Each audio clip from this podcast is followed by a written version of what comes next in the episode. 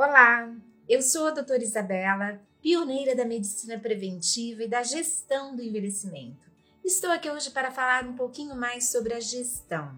Na realidade, ela não é uma especialidade médica, queria deixar isso bem claro.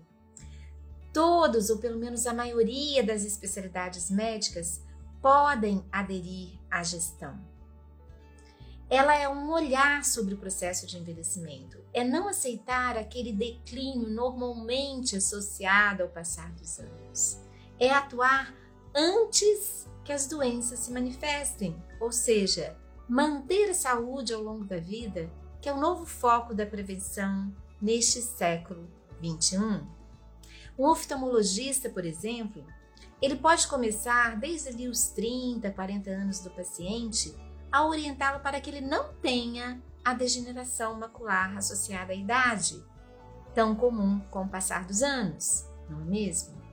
Eu, particularmente, gosto muito da luteína, da zeaxantina e de outros nutrientes envolvidos. Mas não é necessário que o nutrólogo os prescreva.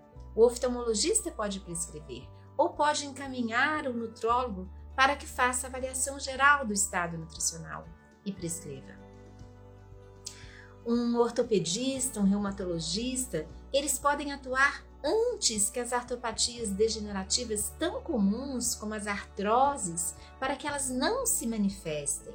Eu, particularmente, gosto muito do C2 ou colágeno tipo 2 e o prescrevo profilaticamente antes que o paciente tenha, por exemplo, dores articulares associadas ao quadro, certo?